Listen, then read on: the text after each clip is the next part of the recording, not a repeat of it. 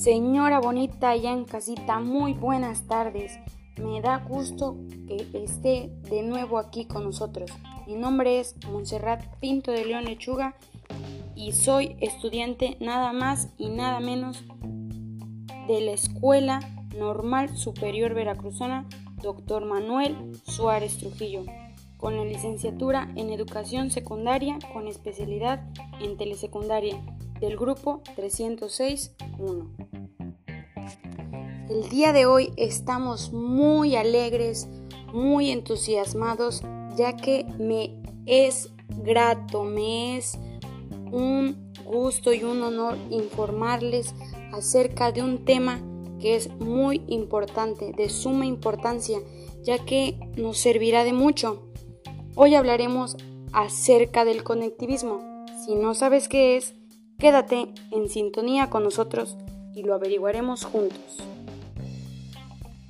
Actualmente estamos muy influenciados por la tecnología en todos los ámbitos, ya sea en educación, en el hogar, en la salud. Así que es necesario hacer una reflexión y análisis en torno a este fenómeno y sus alcances.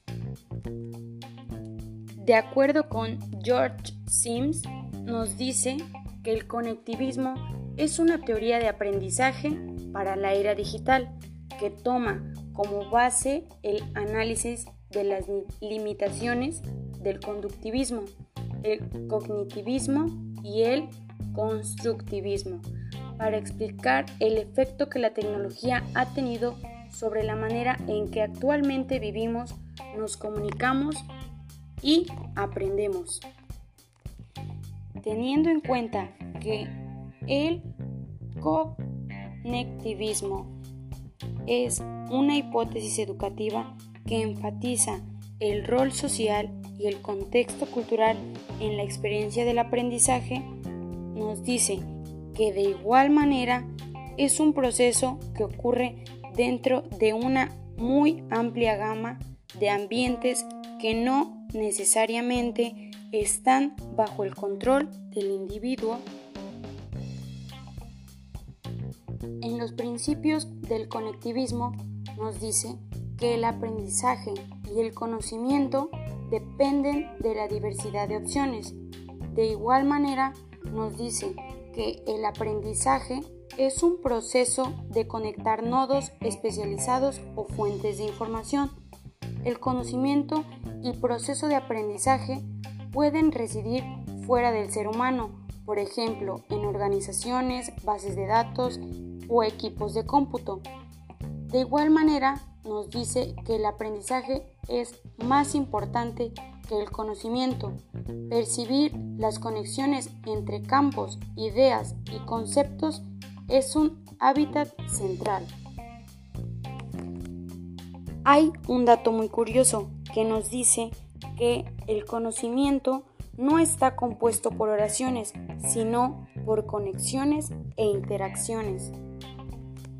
Algunos objetivos del conectivismo son valorar la importancia de estar muy actualizados en el uso de herramientas tecnológicas para facilitar los procesos educativos. Uno de ellos también es conocer el conectivismo como una teoría de aprendizaje emergente para la era digital. De igual manera nos dice que es señalar los principios de la teoría conectivista, incentivar a la investigación en las redes del conocimiento.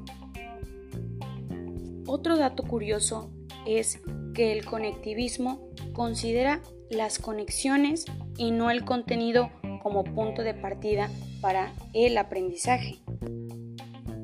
El papel de docente debe ser improvisador, guía en la toma de decisiones, creativo, por supuesto, gestor de conocimientos y no dejando de lado conocedor de herramientas necesarias.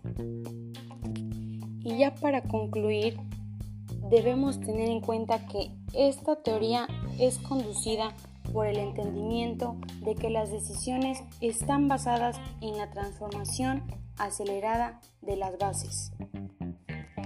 Y pues bueno, esto fue todo por hoy. Me da un gusto haber estado aquí con ustedes. Espero esta información te ayude de mucho. Nos vemos y estamos en sintonía para la próxima. Que estén bien y un fuerte abrazo.